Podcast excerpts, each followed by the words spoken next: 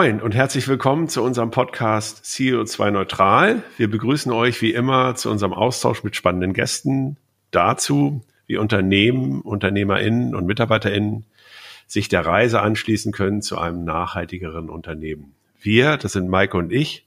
Maike, wie geht's?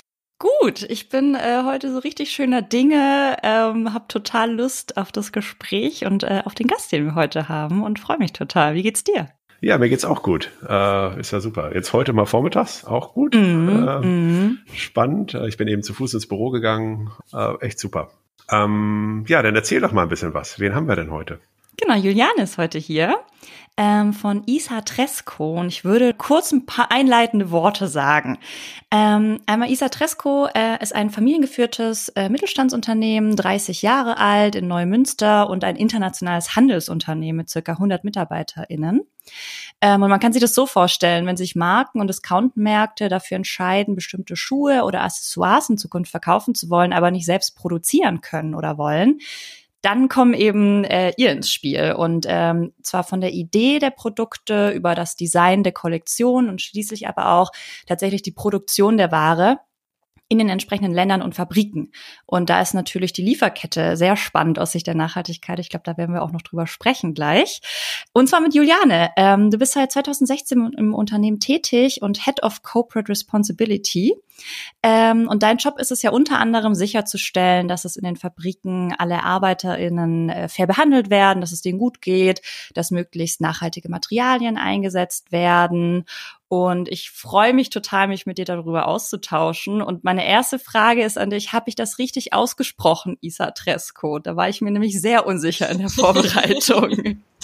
Ja, lieben Dank dir, Maike, hast du perfekt ausgesprochen. Yes. Und äh, das hören wir tatsächlich äh, häufiger. Äh, wie spricht man euch eigentlich aus? Äh, obwohl wir hier oben im Norden ähm, da ganz gut mit zurechtkommen. Äh, wir sind ja in Schleswig-Holstein sitzen wir und äh, das ist tatsächlich ein, äh, kommt aus dem dänischen, schwedischen. Äh, Tresco heißt nämlich Holzschuh und äh, so fing unser Geschäft in den 70ern nämlich an. Der Seniorchef hat damals die Lizenz gehabt, Holzschuhe nach äh, Deutschland zu importieren. Das war damals der absolute äh, Trend.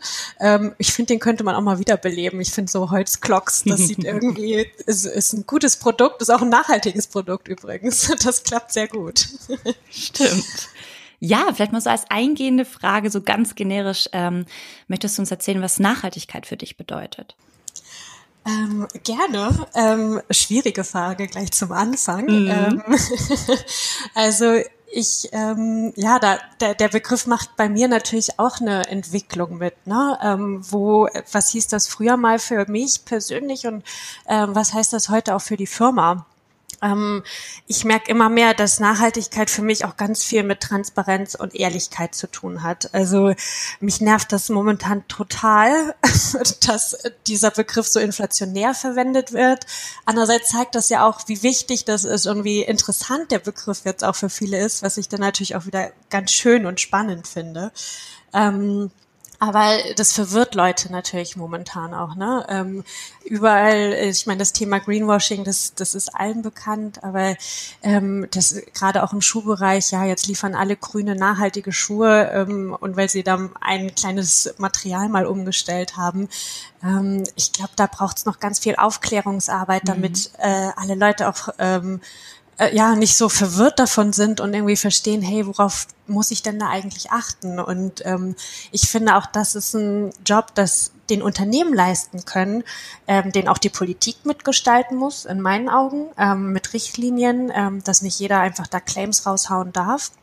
Aber ähm, ja, das ist auch immer mehr zu meinem Job in der Firma geworden. Wie all das, was wir machen, wie, wie, wie geben wir das auch nach draußen? Und so dieses, früher fand ich so CR, Marketing, also so Nachhaltigkeitsreporting und Berichten ähm, irgendwie so irgendwie blöde, ja. Da dachte ich immer so, mhm. Mensch, das nutzt, also man soll das einfach aus Überzeugung machen und ähm, dahinter stehen und nicht groß drüber quatschen. Aber im Endeffekt braucht es das auch, damit die Leute wissen, hey, ähm, was bedeutet das, was besteht dahinter und worauf ja, muss ich achten bei meinen Kaufentscheidungen. Mhm. Ja, was mich nochmal interessieren würde, ist, was hat dich denn äh, ja wirklich inspiriert? Also was war denn so bei dir der ausschlaggebende Faktor, halt tatsächlich dich mit diesem Nachhaltigkeitsthema zu beschäftigen? Mhm. Also das zu studieren oder da sozusagen wirklich einzusteigen oder äh, also gab es da irgendwie so einen Impuls, wo du gesagt hast, jetzt aber oder äh, war das schon immer in dir?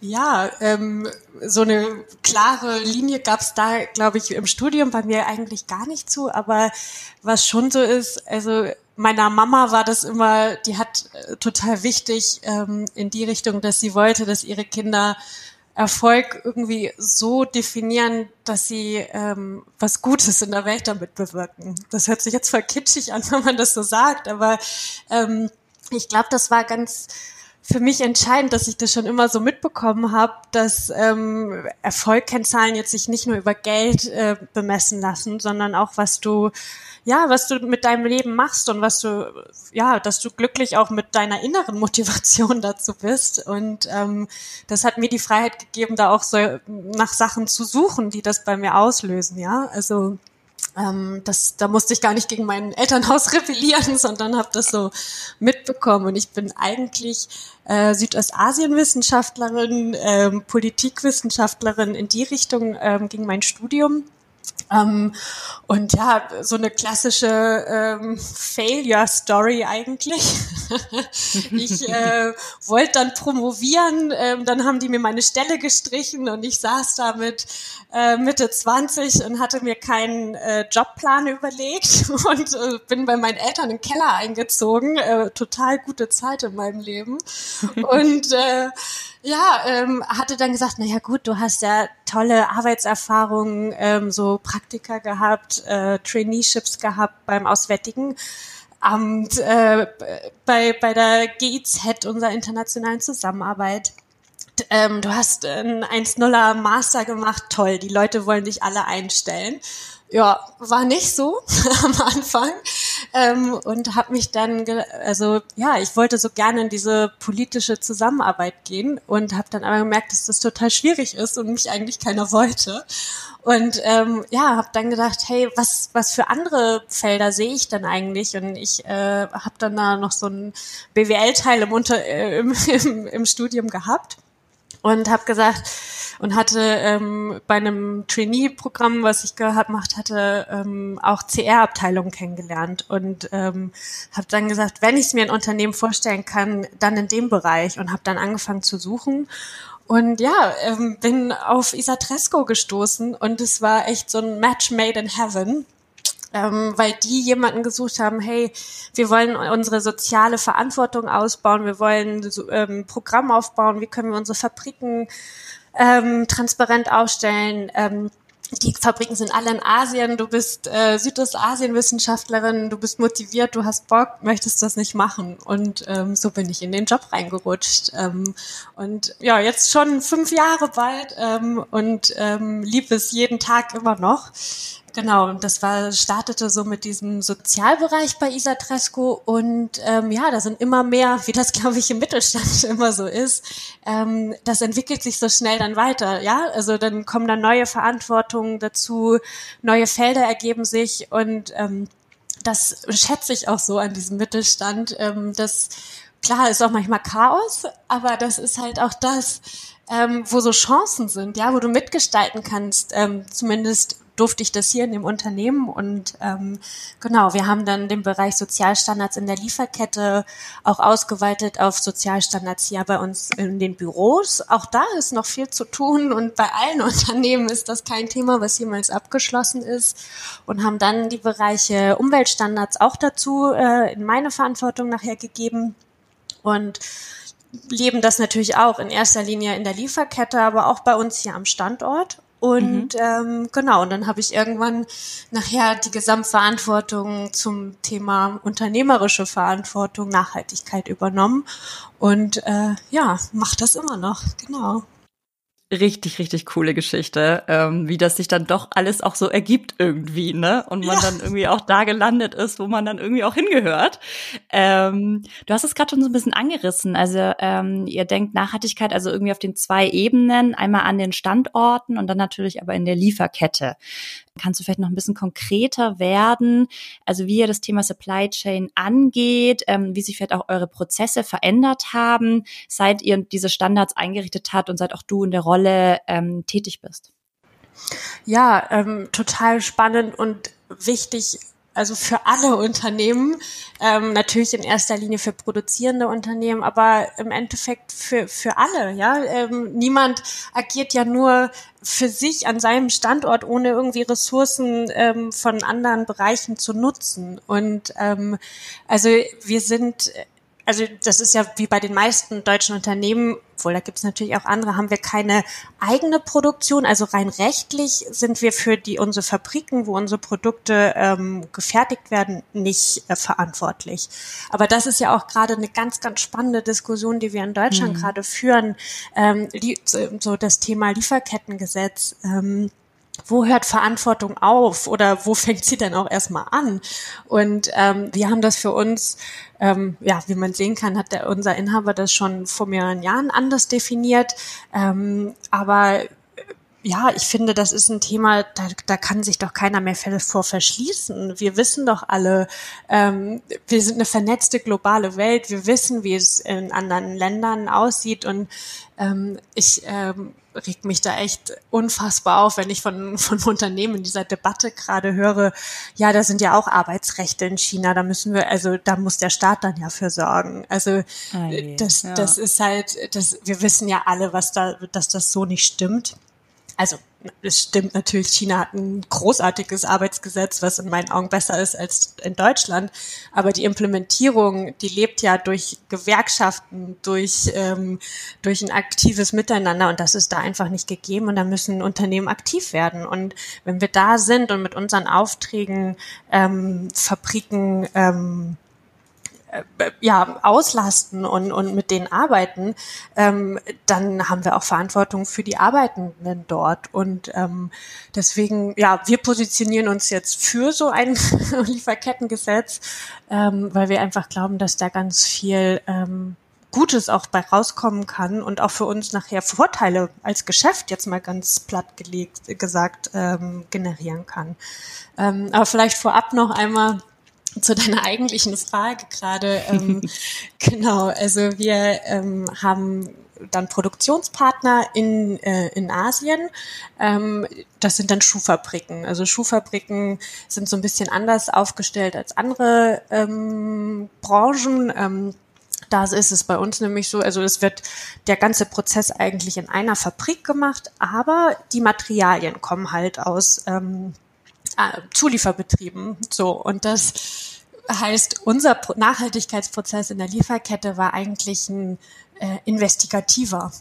also, dass wir rausfinden wollten, hey, wo kommen denn unsere Sachen eigentlich alle her? Mhm. So dieses, okay, ähm, wo werden unsere Schuhe gefertigt? Das war uns klar, aber ganz ehrlich, das ist äh, nicht bei allen so. Also es gibt genügend Unternehmen, die über irgendwelche Agenten oder Trading Offices irgendwie einen Auftrag platzieren und dann sagen, liefert mir das irgendwann mal, die sich mit der Produktion, mit der Fabrik überhaupt nicht auseinandersetzen und so.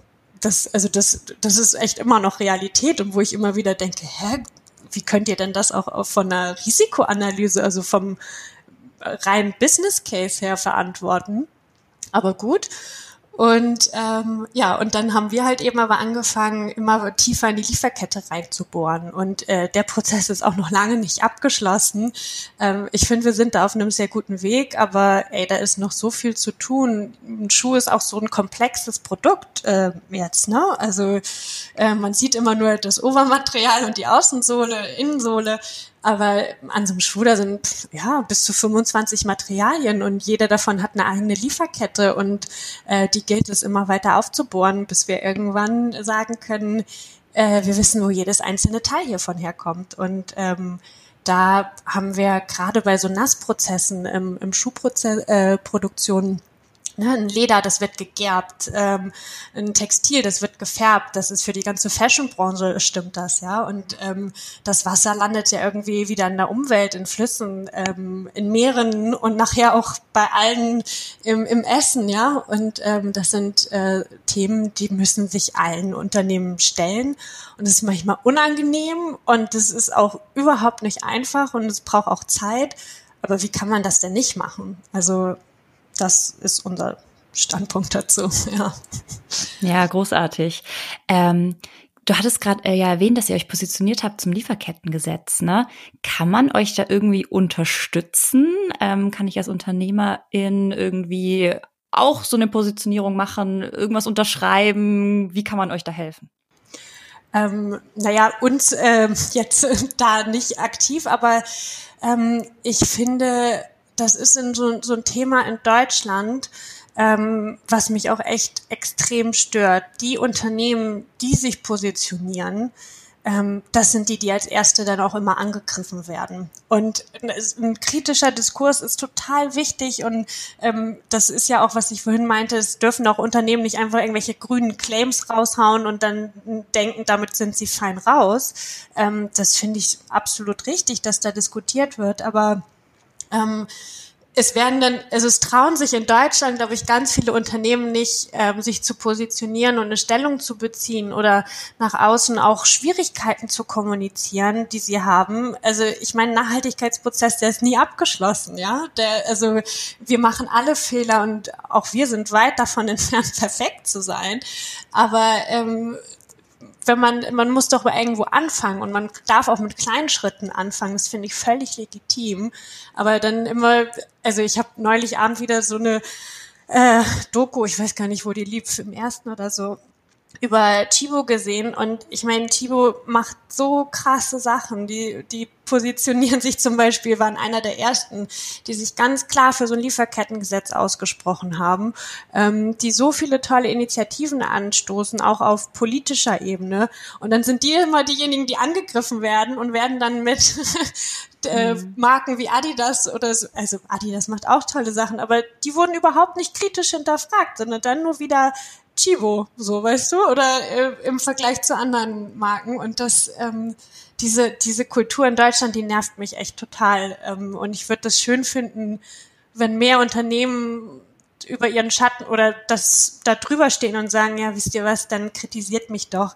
Ähm, wir brauchen jetzt hier eine Bewegung, dass wir uns alle dazu positionieren. Und ähm, ich wurde tatsächlich aus der Politik angesprochen, hey, wir hören bisher nur Unternehmen oder Verbände, die sich dagegen aussprechen. Ähm, Gibt es nicht auch ein paar Unternehmen, die das gut finden, die das, die sich, die die Chance dahinter sehen?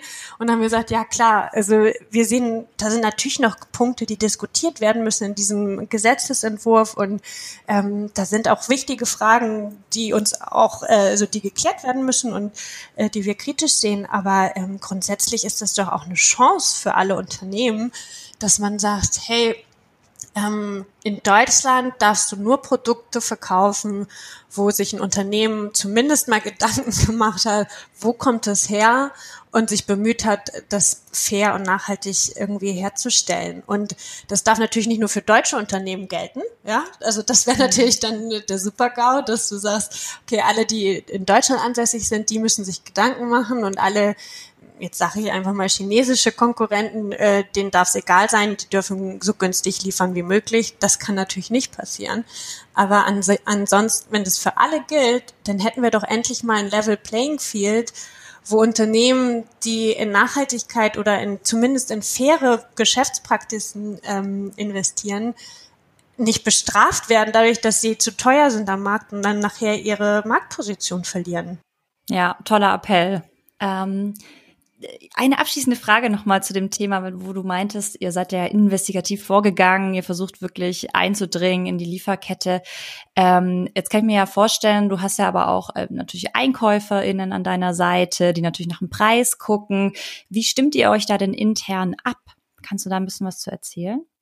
Ähm, ja, das war tatsächlich äh, ein schwieriger Prozess am Anfang, ähm, weil wir am Anfang die CR-Abteilung ähm, so ja als eine nebengeschaltete Abteilung, ja, also so als Serviceabteilung äh, aufgesetzt hatten. Ähm, und wir einfach gemerkt haben, dass das nicht funktioniert. Also dass dieses Denken, okay, die EinkäuferInnen, die äh, sagen der Fabrik, hey, ihr müsst so günstig wie möglich sein oder wir kaufen so günstig wie möglich ein und dann so stehe ich daneben gelagert und sage, hey, aber es wäre doch irgendwie auch gut, wenn wir bei einer besonders nachhaltigen Fabrik platzieren. Ähm, das sind einfach äh, Gegensätze, die haben so nicht geklappt und da musste eine Entscheidung getroffen werden und da bin ich super dankbar, ähm, dass unsere Geschäftsführung das erkannt hat äh, und umgesetzt hat. Ähm, also wir haben die CR-Abteilung integriert. Also es ist ein integri integriertes CR-Management bei uns mittlerweile und das funktioniert einfach. Das heißt, in jedem Einkaufsprozess ähm, ist, sind diese CR-Standards jetzt in, in, in, eingegliedert und die, die kann man rein technisch, wir haben unser System so angepasst, dass da technische Sperren sind, aber halt eben auch dann in Realität niemand ignorieren. Ähm, ich habe quasi übergeordnete Entscheidungsmacht dort bekommen, dass wir gesagt haben, wenn, wenn mein Team, also wir machen halt eigene Assessments, wir machen Trainings, wir, wir kennen unsere Fabriken, wir arbeiten mit denen und wenn und mein Team oder ich sage, ey, da ist was im Argen, das geht nicht, die Fabrik kann momentan nicht für Aufträge genutzt werden, dann können die Einkäuferinnen sich auf den Kopf stellen, geht es nicht. so, ne? Und natürlich muss man auch immer abwägen und ähm, keine unserer Fabriken ist hundertprozentig perfekt und man muss auch manchmal diskutieren, hey, wie können wir die Fabrik dann jetzt auch unterstützen, damit die wieder auf ein ähm, Level kommt, damit wir mit der arbeiten können, weil das ist halt eben auch nicht in Ordnung, finde ich, bei vielen Marken, die dann einfach, also die setzen dann halt so CR-Standards fest. Die schreiben Code of Conduct und sagen, ja, haben wir an alle Fabriken kommuniziert, die müssen sich da drin halten, dann müssen die mhm. das jetzt auch selber durchführen. Ähm, das klappt halt nicht. Du musst dann also Regeln aufstellen, ja, gut und wichtig, aber dann musst du denen ja auch helfen oder daran mitarbeiten. Das ist ja dann auch deine Verantwortung, dass es äh, dann klappt und dass sich das verbessert und man nicht immer nur einen Fail-Report schreibt, sondern am Ende dann halt auch sagt, ja, Mann, was können wir machen, damit es äh, bei euch besser klappt in der, in der Zukunft. Total interessant, total interessant. Da sind ja gleich ganz viele Aspekte drin äh, man halt in der fast so ein äh, alles gesagt Podcast draus machen könnte. äh, sehr lange unterhalten. Ich versuche mich mal äh, auf ein paar, paar Aspekte zu fokussieren. Also was ich halt total spannend finde, ist ähm, ja eben wieder diese Kombination aus eigentlich diesem Engagement, was du ja an den Tag legst, ähm, die du sozusagen, ich sag mal so ein bisschen aus der Rolle heraus, bottom-up äh, quasi gestaltest, plus dann natürlich an, an gewissen Stellen dass es dann aber auch wieder das, das Buy-in braucht. Ne? Also dass es sozusagen das, das Inhaber oder Top-Management Buy-in braucht und dieses, eben diesen Support, dass es dann auch so passiert. Ne? Also das habe ich jetzt wahrgenommen und das ist äh, auch das, was wir eigentlich immer wieder, äh, immer wieder hören, dass es halt eben beide, beide Sachen braucht. Ähm, und das und was ich ja nochmal die Frage habe, äh, ja, ihr seid ja im B2B-Bereich unterwegs ähm, und eure Kunden sind ja eben keine Endverbraucher. Äh, macht das denn irgendwie einen Unterschied im, im Vergleich zu äh, diesem B2C-Thema in Bezug auf Nachhaltigkeit? Ähm, klar, in der Kommunikation, ähm, aber äh, wie ist da dein Eindruck? Ist es leichter oder schwieriger? ähm, ich glaube, das hängt zusammen. Also diese Themen Richtung Nachhaltigkeit, ähm, die können unsere Kundinnen ja auch nur ähm, umsetzen, wenn sie merken, dass das irgendwie nachgefragt wird. Also ähm, Nachhaltigkeit gibt's nicht umsonst. So. Und ähm, die äh, diese Vorstellung, davon müssen wir uns alle auch mal verabschieden. Also im anderen, mit dem anderen Blickwinkel aber auch, also Nachhaltigkeit muss nicht die Welt kosten, ja. Also wir können auch mit jeder Einkaufsentscheidung, da musst du nicht, ähm, das können sich nicht, das kann nicht so ein exklusives Modell bleiben, ja. Das, das geht auch für Alltagsgegenstände, es geht für alles. Auch ein nachhaltiger Schuh muss nicht 300 Euro kosten. Ähm, das ist auch in Ordnung, aber ähm, es ist halt, man muss für Materialinnovationen, die wir brauchen, um einen Schuh nachhaltig zu machen oder jedes Produkt ähm, oder auch um faire Lieferketten zu bezahlen, ähm, braucht es einen, äh, einen anderen Preis für, ein, für ein Produkt. Und diese Ab Abwärtsspirale, die wir äh, momentan gesehen haben äh, in den letzten Jahren, äh, alles muss immer noch billiger werden und das ist äh, am besten äh, noch unterm Euro so, ja. Ähm, das, das geht halt nicht einher, wenn man sagt, hey, ich, ich möchte da eine nachhaltige, faire Lieferkette gestalten. So, ähm, ja, und das können sich Unternehmen ja aber auch nur leisten. Ähm, ja, wenn wir jetzt zum Beispiel einen Kunden haben, ähm, der sagt, okay, wir möchten dass dieser Schuh jetzt nachhaltig ist, dann, dann wird er ein bisschen teurer im, im Verkauf den muss ja dann auch jemand kaufen, sonst verlieren die ja auch ihre Marktmacht dann, ja, oder ihren Marktanteil, ähm, weil die, wenn die Endkonsumentinnen dann sagen, ja, die bieten jetzt ja nur noch teurere Schuhe an, dann gehe ich zu deren Konkurrenz. Das ist ja so ein, ja, das, das ist ja so ein Wechselspiel, das hört ja niemals auf. So und ähm, ähm, ich glaube, da ist momentan äh, eine gute Dynamik am Markt, wo ähm, Konsumentinnen immer kritischer werden und ähm, auch immer mehr fordern, was ich total super finde.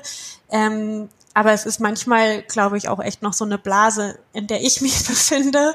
Ähm, und dann merke ich manchmal, oh nee, da, da sind die Kaufentscheidungen äh, ja, gehen immer noch in eine ganz andere Richtung. Und das ist manchmal ein bisschen frustrierend. Und dann versuche ich aber immer wieder hoffnungsvoll zu bleiben, dass diese, dieser Wandel ähm, geschieht und auch wenn er nicht so schnell geschieht, wie ich ihn gerne sehen würde. Ja, es nützt ja nichts, ne? Also aufgeben geht nicht. also man muss halt weiter dran ziehen. Äh, ja. äh, ganz genauso. Ja, das, das ist ja ein interessanter Aspekt, ne? Das, äh, das ist ja die eine Ebene, ist ja halt irgendwie jetzt, sage ich mal, eine, eine grüne Produktlinie zu haben. Ja, also dass man jetzt irgendwie sagt, okay, wir haben jetzt den äh, äh, den linksdrehenden Bioschuh, sage ich mal überspitzt gesagt. und ähm, den haben wir neben, und du kannst wählen, äh, lieber Konsument, liebe Konsumentin, ähm, zwischen der, äh, ich sag mal, dem, äh, dem nachhaltigen Schuh und dem, dem, dem Standardschuh. Ähm, aber ich glaube ja, in der Perspektive muss es ja eigentlich dahin gehen, dass alle Produkte, die man, also dass es gewisse Standards gibt, die wirklich über alle Sachen gehen und dass es halt am Ende äh, ja eigentlich in so eine Richtung gehen muss. Ne? Weil es, also ich mhm. glaube sozusagen, wenn wir da halt irgendwie sagen, okay, äh, wir haben jetzt da mal äh, ein Modell, was jetzt irgendwie da nachhaltig ist und gucken mal, ob der Konsument das annimmt. Äh, ich glaube, da, äh, da kommen wir wahrscheinlich auch nicht zum Ende. Das ist so mein Eindruck. Hm. Was meinst du?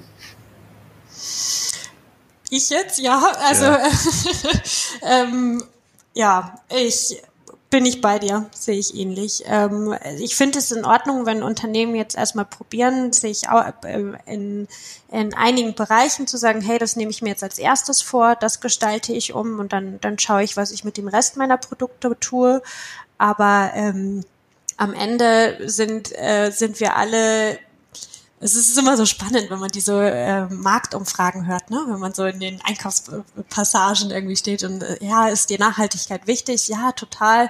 Ähm, möchtest du nachhaltige Produkte kaufen? Ja, eigentlich schon. Machst du es? Äh, nee, eigentlich nicht. So, ne? Und ähm, das ähm, so, ich glaube, ja, wir müssen, das ist auch der Punkt, den ich am Anfang nochmal hatte. Also erstens äh, bin ich bei dir, das muss nach und nach einfach Standard werden. Ähm, da braucht es politische ähm, ja, Impulse, meiner Meinung nach. Ähm, bei, bei Unternehmen weil einfach die, ja, der Druck noch nicht groß genug ist, so, ne? Und ähm, das, war eigentlich nie so ein Fan von, von staatlicher Regulierung, aber es gibt Themen, das wird mir jeden Tag immer deutlicher, da braucht es äh, rechtliche Rahmenlinien, sonst äh, wird das nicht umgesetzt. Und da gehört äh, ja ein Lieferkettengesetz dazu, ähm, aber da gehören ja auch immer mehr Standards dazu und die müssen dem Konsumentinnen dann einfach auch klar kommuniziert werden, damit sie Einkaufsentscheidungen leichter treffen können.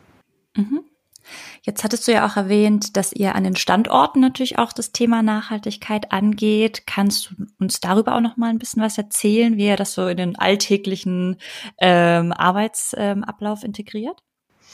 Ähm, ja, total gern. Ähm, also das ist hier in Deutschland natürlich, ähm, ja, wenn man das mit so einer mit einer Fabrik irgendwie ver, ver, vergleicht, äh, natürlich der kleinere Impact. Aber auch hier, ähm, ich glaube, dass die Impulse, die man als Unternehmen setzt, dann halt eben auch von den Mitarbeitenden nachher weitergetragen werden. Ne? Und wenn wir, also keine Ahnung, wir haben das Thema papierloses Office irgendwann angefangen, ähm, dass wir versucht haben, immer weniger zu drucken und äh, versuchen darauf zu verzichten. Und hey, das ist ein mühsamer Prozess, wenn früher alles in Aktenform war. Ähm, aber das, das äh, ist halt, ja, das, das bewegt sich und das geht in eine super gute Richtung. Und ähm, wir haben ähm, ja damals überlegt, hey, wie können wir das hier umsetzen und haben so Richtung Vorschlagswesen ähm, äh, überlegt und ähm, ja ganz ganz lieb äh, die Leute von VD, ähm, die haben da ja ein unfassbar gutes System, ähm, mhm. wo sie ähm, so Vorschläge aus der Mitarbeitendenschaft ähm, einfach ähm, bekommen und prämieren und da eine ganz tolle Dynamik entwickelt haben. Und die haben uns auch, äh, in, also haben mit uns geredet, haben sich Zeit genommen, das war total nett.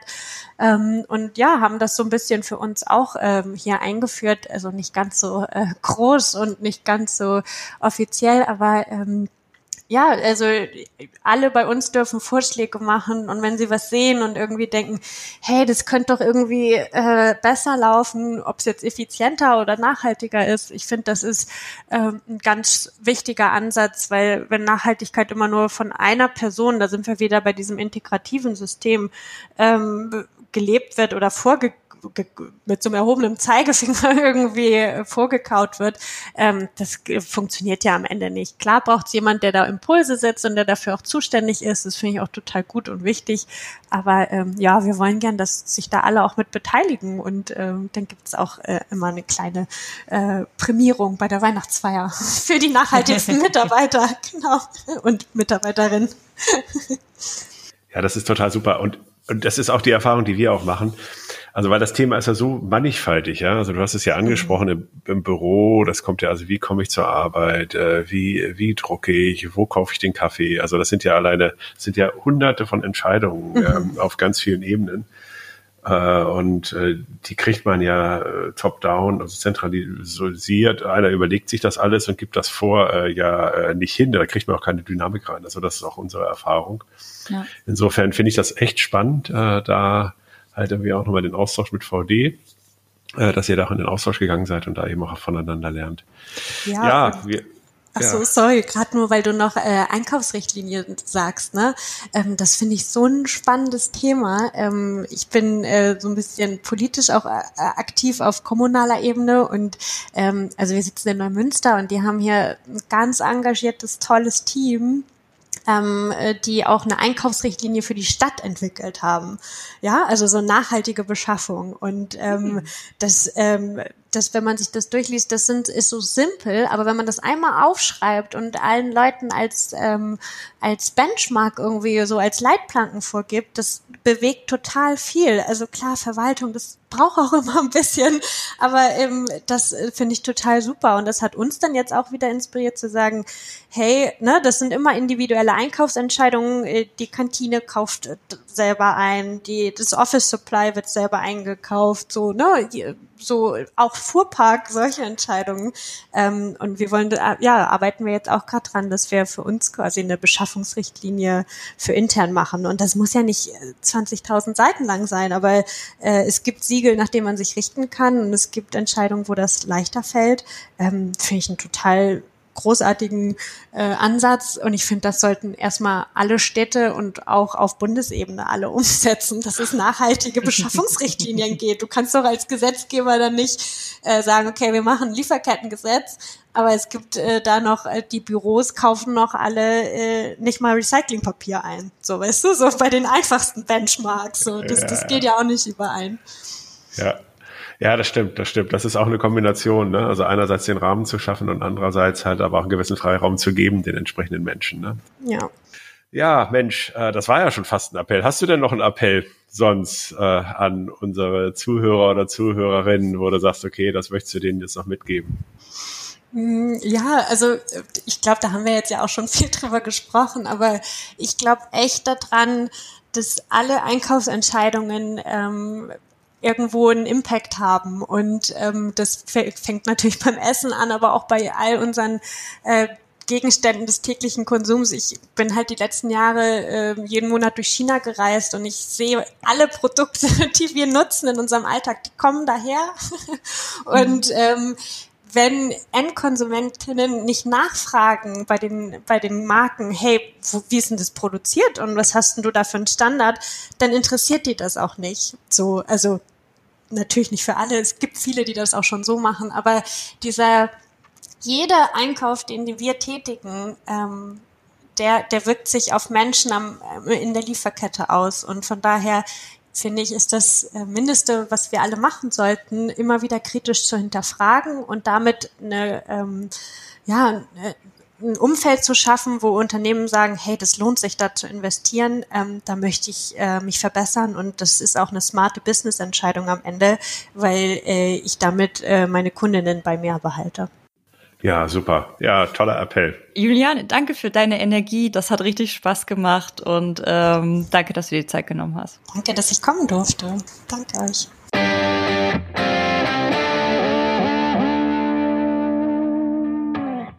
Moin Nils, wir haben mit Juliane gesprochen. Ich bin total begeistert. Wie geht's dir? Ja, super. Man merkt halt, dass sie total Dinge verändern will, dass sie Dinge halt irgendwie tut und und ähm, einfach auch durch ihre durch ihre Art, äh, jetzt auch so eine, so eine ansteckende Art, äh, will man da gleich mitmachen, würde ich sagen, okay, komm, wir kommen vorbei äh, und helfen dir. Also das ist irgendwie auch was total, äh, total Positives. Ja, super. Ja, ich glaube, das ist auch tatsächlich, wenn wir gerade schon kurz überlegt, dann was nehmen wir nochmal mit für uns und für Fett. Und ich glaube, das ist irgendwie, das ist jetzt ja auch persönlich, aber ich glaube, genau diesen Enthusiasmus und die Energie und nicht aufhören und weiter dranbleiben und machen, äh, also gefühlt, ähm, ja, ist mein Energietop voll nach, äh, nach der Folge und ich will jetzt weitermachen. So, also total schön. Wie geht's dir? Ja, also ich habe halt so ein paar Sachen nochmal die Bestätigung bekommen. Also einerseits äh, ist eben dieses äh, Top-Down, Bottom-Up, also dass es eben beides braucht, aber auch, dass beides möglich ist. Also ich meine, wenn man engagierte Menschen hat äh, im Unternehmen, die halt Dinge tun äh, und die auch nach oben bringen wieder, äh, dann, dann kann auch die Entscheidung gefällt werden. Und, und wenn dann die Entscheidung gefällt wird, auch sozusagen auch auf der Management-Ebene, dann äh, entsteht halt was, weil eben auch die Energie da ist. Und das ist ähm, ja hier einfach, hört sich halt irgendwie nach einem tollen Beispiel dafür an. Das finde ich total super. Und ähm, den zweiten Aspekt, den ich jetzt für mich nochmal interessant fand, wo ich auch persönlich nochmal drüber nachdenke, ist ja, also auf wem hackt man jetzt eigentlich rum?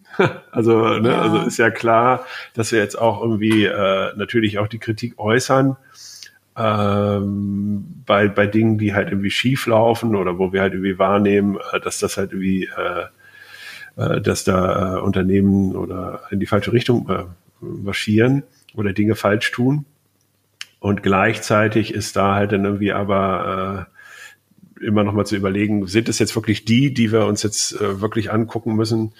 Hm. Oder äh, viel, sind es nicht viel mehr äh, die ganzen Unternehmen, die einfach gar nichts tun, ja? Also dass man da sozusagen, also eigentlich wäre es ja so, also eigentlich müssen wir die mal anstacheln, halt überhaupt mal in, in Motion zu kommen und uns nicht abarbeiten an denen, äh, die vielleicht vorwärts gehen und dabei auch mal äh, die eine oder andere Sache halt irgendwie falsch machen. Ja? Also das ist so, ja, ist so ein bisschen, äh, ja, vielleicht auch so ein bisschen deutsche Mentalität da können wir, glaube ich, auch noch so ein bisschen so von dieser amerikanischen Mentalität, von dieser Startup-Mentalität was lernen. Ne?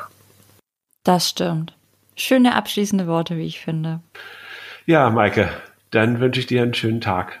Das wünsche ich dir auch. Ciao, Nils. Bis dann. Ciao.